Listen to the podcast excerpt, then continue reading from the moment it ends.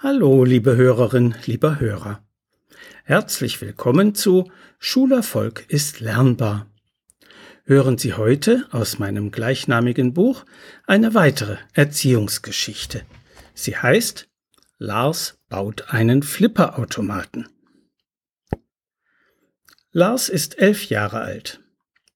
In den Sommerferien war er mit seiner Familie in England und hat dort in einer jener populären Familienspielhallen Spaß am Flippern gefunden.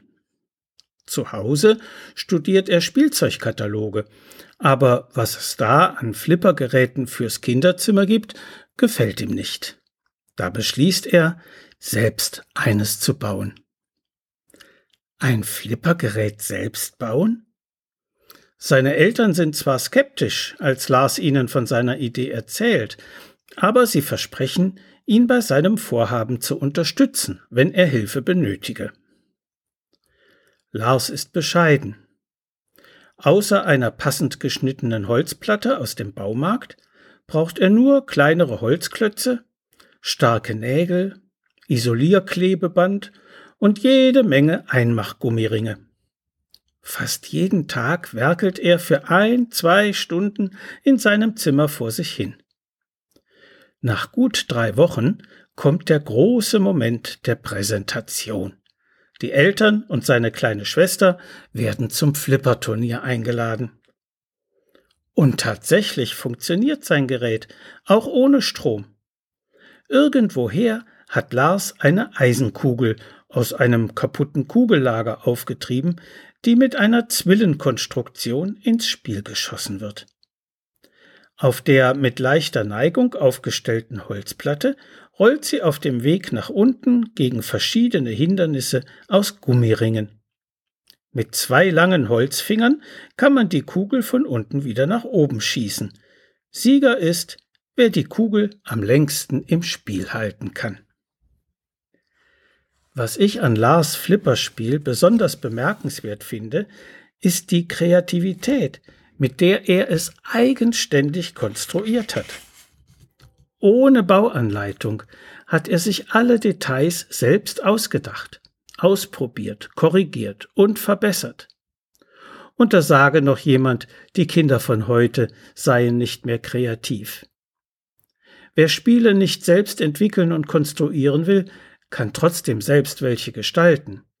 Unter Spiele selbst bauen werden uns im Internet mehr als drei Millionen Links angezeigt. Ob man eine Art Kronkorkenboccia auf dem Bier- oder Campingtisch basteln und spielen oder sich ein Computervideospiel ausdenken und umsetzen möchte, Anleitungen gibt es für alles.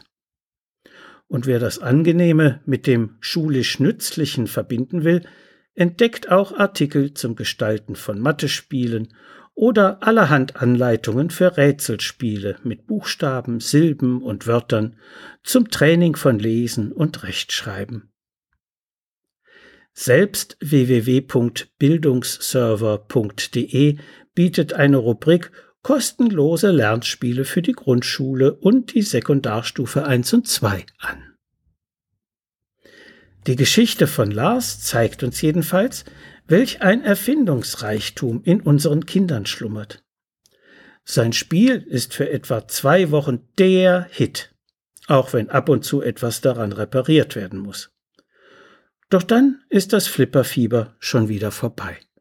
Warum? Weil es Lars viel weniger um das Flipperspielen ging, als um das Bauen er wollte sich und seiner Familie beweisen, dass er seine Idee umsetzen konnte. Er wollte es allen Skeptikern zeigen. Und er hatte Freude am Austüfteln der verschiedenen Mechanismen. Das wahre Vergnügen liegt im Prozess, nicht im Besitz. So viel für heute. Sie finden viele weitere interessante Erziehungsgeschichten und hilfreiche Sachtexte in meinem Buch Schulerfolg ist lernbar, erschienen im Medu Verlag Dreieich. Wenn Sie Fragen zu Schule und Lernen haben oder meine sonstigen Bücher und Materialien bestellen möchten, können Sie gerne über meine E-Mail-Adresse info at schulberatungsservice.de oder über die Webseite www.schulberatungsservice.de mit mir Kontakt aufnehmen. Alles Gute und Bleiben Sie gesund. Ihr Detlef Träbert.